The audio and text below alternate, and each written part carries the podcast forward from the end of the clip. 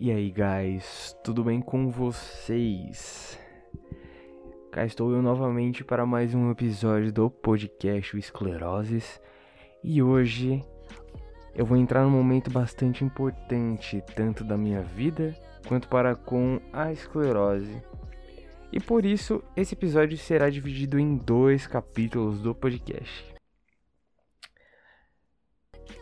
Com o pré-diagnóstico dado por volta de novembro de 2019, o meu retorno clínico já seria, se não estou enganado, em maio. Por volta do dia 24. Eu tenho essa data na minha mente, não sei porquê. Até o meu retorno eu não estive em mais nenhuma consulta e creio que no meio tempo eu só fiz os exames que me foram pedidos. Porém, existem muitos fatos que eu quero registrar no meio desse percurso. Até dezembro de 2019 eu tinha como minha principal profissão barbearia.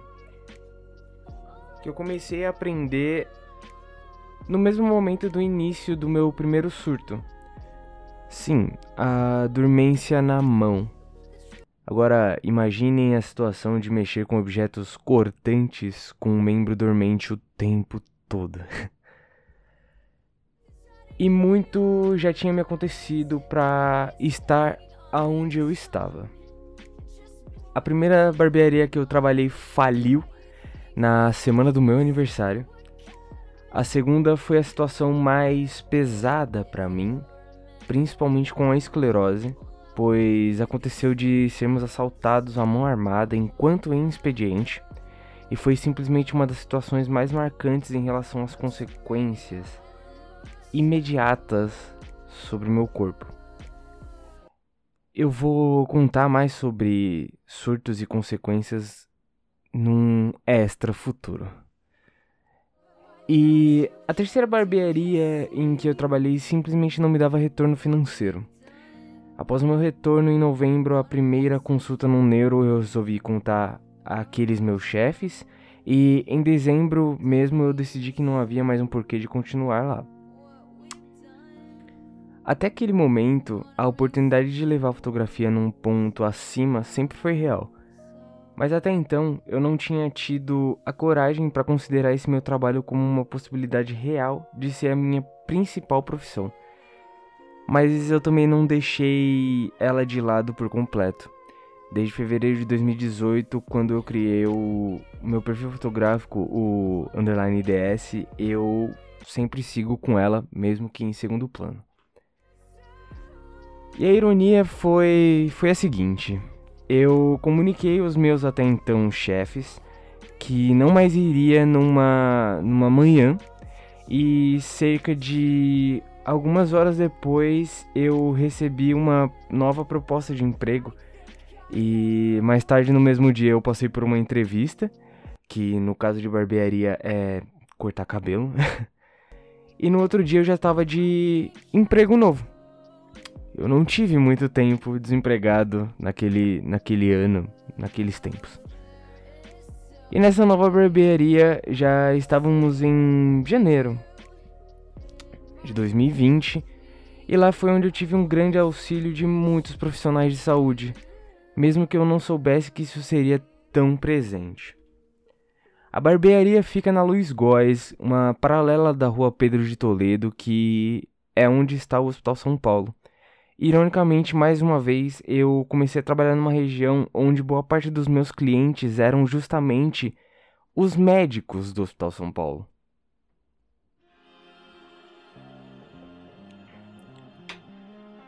Por meio destes, eu tive a oportunidade de expor a minha condição, inclusive sobre o andamento, de antes e também a partir daí e eu recebi somente comentários positivos em relação à doutora Enedina, que seria responsável pelo meu caso, que até então eu também não a conhecia.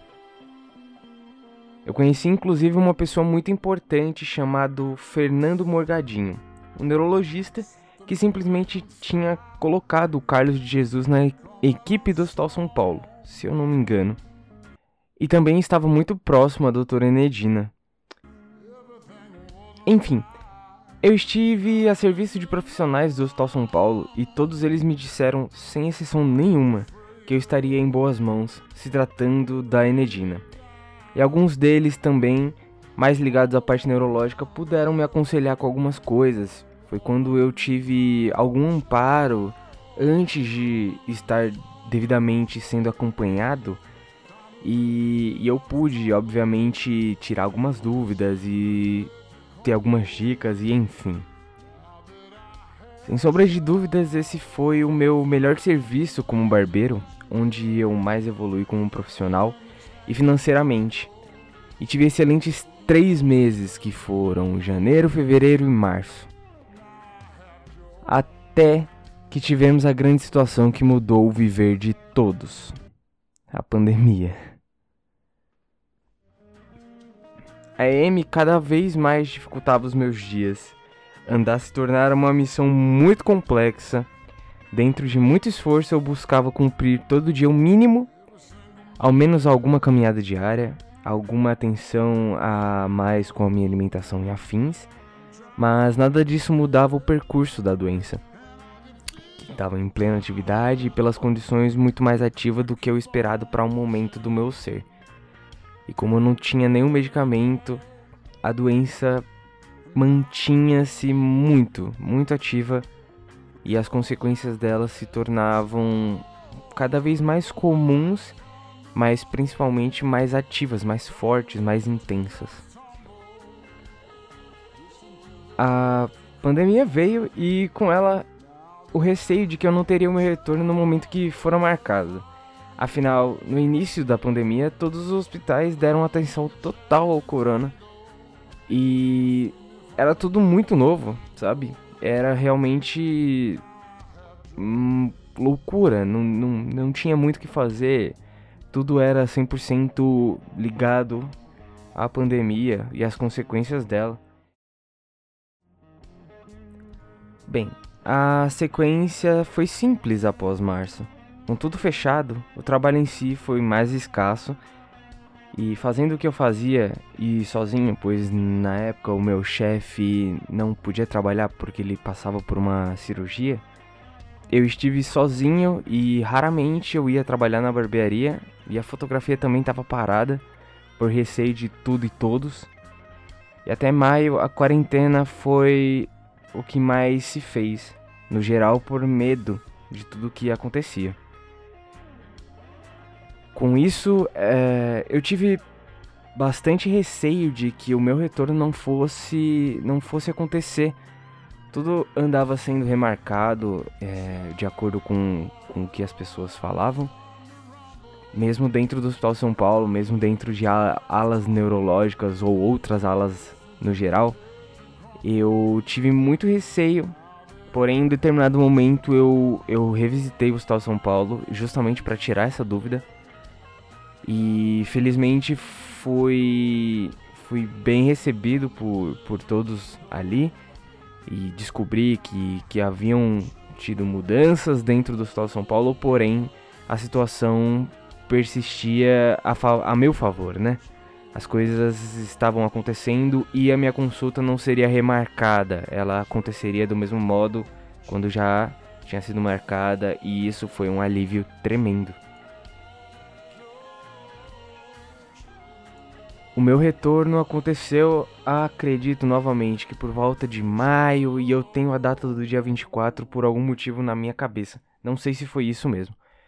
Porém, esse início de episódio para mim é muito importante. Ambientar a situação é algo interessante para o andamento do podcast, obviamente que eu sempre vou repetir que isso daqui é um retrato meu, da minha realidade.